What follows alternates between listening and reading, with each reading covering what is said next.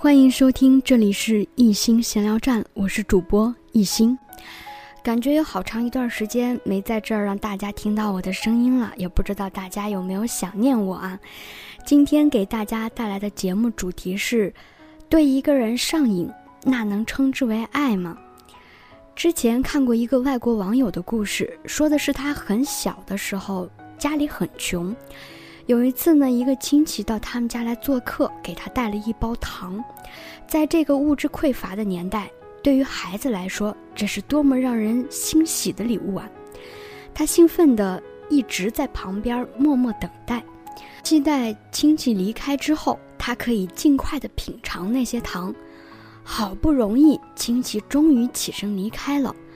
当他和妈妈把亲戚送出去之后，他满怀期待地。找他妈妈要糖的时候，他妈妈却告诉他，在送亲戚出门之后，将糖扔到臭水沟里去了。在那一刻，他体验到人生最绝望的感觉，拼命的哭着问妈妈：“你为什么要这样做？”而妈妈给他的答案是：“我们家里很穷，以后也买不起糖给你吃。你吃过一次后，尝到了糖有多好吃。”但以后再也吃不到了，会让你更难受，还不如一开始就不要吃，不吃也就不会想。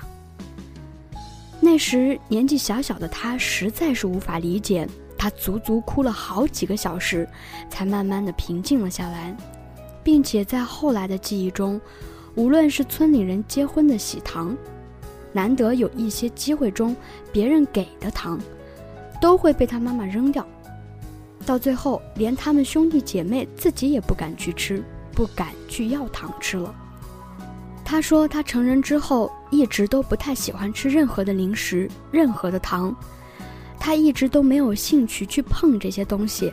所以，他的妈妈似乎成功了，在吃糖这件事上，他试图让孩子自由，不再体验求而不得的痛苦，不用感受那种限制和无力感。就好像很多文章在试图告诫人们，爱情就像是两个拉橡皮筋的人，受伤的总是那个不愿放手的。很多这样的文章呢，都在规劝大家不要去投入、去尝试，要矜持，要有所保留，以免受伤害。就和那个妈妈对她的孩子们所做的事情很类似。而事实上，真正会让人受伤的，并不是爱，而是依赖。或者说上瘾，你见过上瘾的人吗？对抽烟喝酒上瘾，对工作上瘾，对孩子上瘾，他们真的表现得很像爱。他们会为上瘾的对象付出，会花很多时间，会对对方很好，但背后充满了迷恋、抓取、控制、患得患失。我们上瘾和对方在一起的某一种感觉，和这个人在一起带来的。安定感、熟悉感，或者是激情，甚至上瘾，可以以某种方式为对方付出的成就感。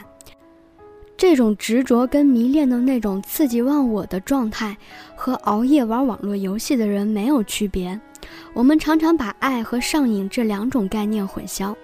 当我们对一个人上瘾的时候，我们就把对方物化了。我们没有把对方当做一个活生生的人，我们并不在意对方的感受，也不会尊重对方的选择，只是把对方变成实现自我的一种工具和手段。我们期待对方变成某种样子，或者用某种特定的方式来对待自己，而当对方脱离了自己的控制的时候，就喜怒无常，痴缠纠葛。上瘾呢，很多时候看起来和爱非常的相近，都是非常的喜欢做某件事儿，或者是和某个人在一起，甚至是为此疯狂。简单来说，爱让你自由，而上瘾让你失去自由。毒瘾再大的人都能戒掉，对一个人上瘾更是短时间的一种依赖。好了，今天的节目就到这儿了，我是艺兴，不要为我的声音上瘾哦，明天见。